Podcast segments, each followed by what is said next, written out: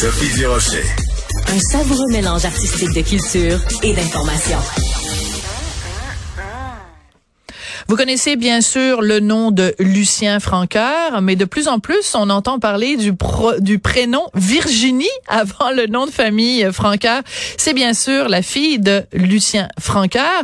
Et très bientôt, il va y avoir un documentaire qui va se tourner sur euh, le poète et professeur Lucien Francoeur. Virginie est au bout de la ligne. Bonjour Virginie. Bonjour Sophie, ça va bien? Ben moi, ça va très bien. Écoute, euh, quelle histoire, euh, quelle bonne idée. Euh, en fait, on en vient même à se demander comment se fait-il qu'il n'y a pas déjà eu des documentaires approfondis sur Lucien Francard? Effectivement, ben c'est une bonne question. Puis tu sais là, il y, a déjà eu par contre un livre, une biographie, mais là on, va vraiment dans une dans un autre univers avec c'est vraiment Lucien Francaire raconté par sa fille dans mes yeux. Euh, puisque je suis sa fille unique, suis la clé, je crois, à beaucoup de, questionnements. Puis c'est l'objectif aussi là, du, film euh, documentaire, euh, de, disons, de, le faire renouer avec ses mythes de création. Puis bon, mon père a tellement de facettes. Hein, ben, tout à l'heure, vous avez mentionné chanteur, professeur, poète, animateur de radio. Il a même fait des pubs de Burger King. C'est vrai. Enfiroapé. oui, c'est ça. Donc, euh, ça va être d'explorer toutes ces facettes-là. Euh, puis euh, peut-être un côté aussi que les gens connaissent moins, la relation père-fille qu'on a ensemble. Est-ce que c'est un bon papa, Lucien? Oui, c'est un bon papa, en fait. Même si on n'est pas toujours d'accord sur tout. en fait, mon père est devenu vraiment étonnamment là. sous sa carapace de rocker se cache un être hyper sensible qui a été vraiment un papa poule avec moi, puis euh, aujourd'hui, avec tout ce que je connais de euh, de mes parents, mais si j'avais à les choisir, euh, je les choisirais sans aucun doute. Donc, mes parents m'ont beaucoup apporté. Tu sais, j'ai grandi dans un milieu tapissé de livres, puis toute cette où la création était toujours mise de l'avant. Fait que c'est quelque chose aujourd'hui que je trouve super important, même si je suis dans un domaine complètement différent. c'est ça, c'est ce qui, qui m'a beaucoup habité mais en même temps, tu es aussi euh, professeur, donc tu es aussi euh, auteur, donc il y a quand même des, des, des ressemblances. Euh, on parle évidemment de Lucien Francoeur, mais il y a ta maman qui est aussi poétesse. Donc tu, tu nais, tu vis, tu es élevé dans ce milieu-là très stimulant, très culturel, très artistique. là, le documentaire, vous allez partir sur la route, toi et ton père. Pourquoi c'était important que ce documentaire-là se fasse de façon non traditionnelle? Pourquoi c'est important qu'il y ait comme un, road movie aussi en même temps? Oui, ben en fait, euh, je vais répondre à deux éléments de la question. C'est vrai que euh, j'ai quand même un parcours similaire à mes parents, mais il faut savoir que moi aussi, à l'adolescence, j'ai fugué. Euh, j'ai eu une adolescence assez rock'n'roll, rebelle. Puis euh, finalement, je pense que la création a toujours coulé dans mes veines, donc je suis revenue un peu sur les traces de mes parents. Puis pourquoi la Californie s'impose comme un élément là, fondateur au film? Ben premièrement, j'ai été conçue et puis mes grands-parents étaient partis s'exiler là-bas, ma tante est encore là-bas, donc chaque année, on passait deux mois l'été, un mois l'hiver, donc on a beaucoup de souvenirs aussi. mon père, son, son écriture a été aussi très marquée par une certaine américanité avec Jack Kerouac Jim Morrison. Donc, autant il y a le volet familial qui est important en Californie, mais aussi tout le volet de, sa création. Euh, tous ses livres ont été teintés de ça, ses chansons aussi. Donc, c'est pour ça que c'est important. Ça fait dix ans qu'on n'est pas retourné. Euh, donc, tu sais, je sais pas comment ça va se passer. C'est ça aussi la beauté du documentaire parce que on, peut pas le prévoir. Je sais pas comment non plus mon père va réagir. Tu sais, il a pas vu sa sœur depuis des années. Donc, de, retourner dans tous ces souvenirs-là aussi. c'est des gens de, c'est une famille de repentiers qui sont partis s'installer à Los Angeles. Donc, euh, c'est de, retourner sur ces traces-là aussi.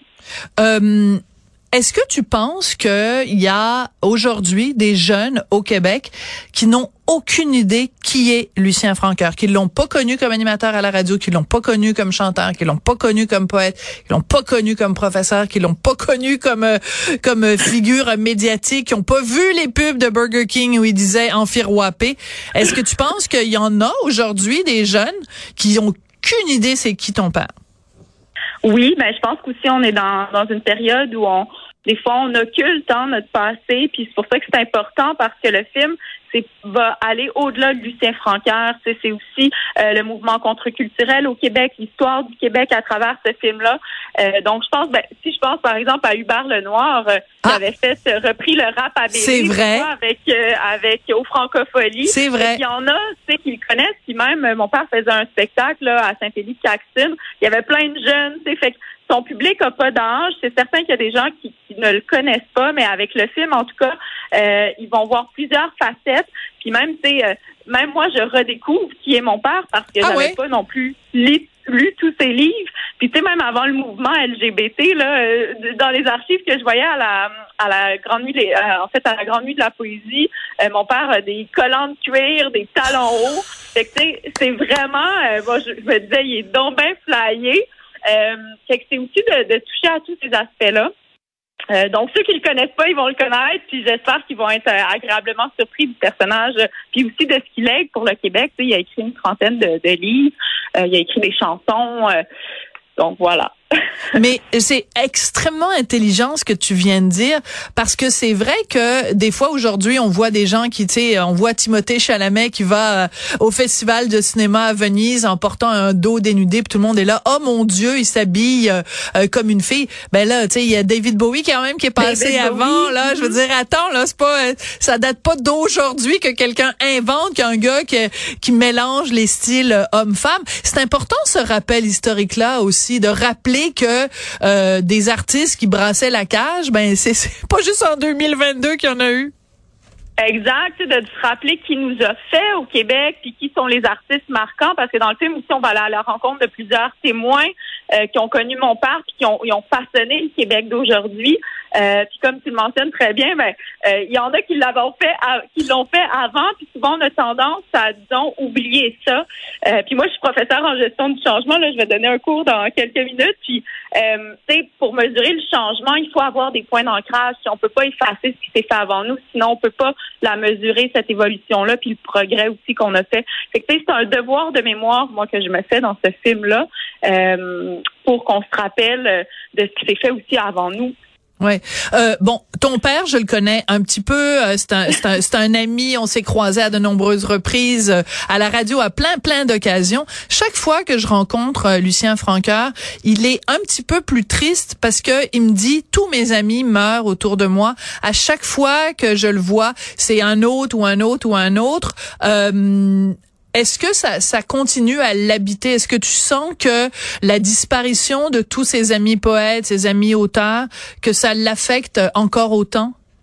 Oui, euh, tu sais, puis je le sens que ça l'affecte même plus pour ça que le film est vraiment urgent. Tu même je sens que mon père est, fatigué, il est épuisé de la vie. Même lui qui s'étonne d'être encore ah vivant. Moi aussi, je me le demande, c'est parce que mon père, il a brûlé la chandelle des deux bouts. C'est une personne d'excès. Euh, puis, tu sais, il s'étonne d'être encore là. Euh, donc, c'est pour ça que le film, je me dis, c'est pour ça que c'est vraiment un last call, parce que si on le fait pas maintenant, tu sais, je sais pas, mon père, va être là encore combien de temps.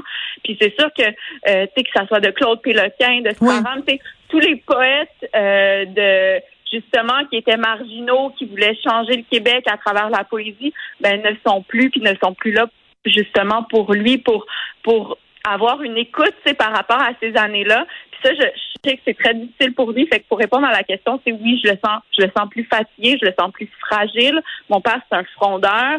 Puis tu sais là, je, je le sens qui est plus renfermé sur lui-même.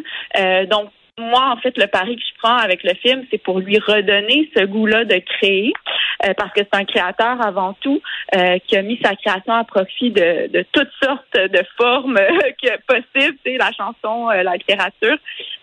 donc c'est ça. J'espère lui redonner le goût de vivre avec ce film-là. Ah, ça c'est une belle image, Virginie, de lui redonner le goût de vivre. En tout cas, donc on a très hâte euh, que le tournage euh, commence. Puis écoute, c'est pas un hasard, Lucien Francoeur, ça rime avec rocker. Alors on va se quitter avec euh, quelques notes de rapability. Virginie Francoeur, la fille de Lucien, mais bien plus. Merci beaucoup d'avoir été avec nous aujourd'hui. Merci Sophie, bonne journée à tout le monde. Alors on se quitte avec quelques notes du rap à Billy, puis nous ben, on se retrouve très bientôt. Merci à Marianne Bessette à la recherche et merci à Charlie Marchand à la réalisation, la mise en onde. À bientôt. On est allé dans un party, moi et Shirley. Ça a bien tombé parce qu'il faisait jouer du rap à Billy. Shirley, t'es content? Tu sais comment ce que c'est? Toute la soirée, ils ont joué du rap comme les Noirs de New York. Dansé, puis à un moment donné, j'ai une fille qui est venue me parler. Elle m'a dit dans le creux de l'oreille, connais-tu ça, da da da? J'ai dit, do what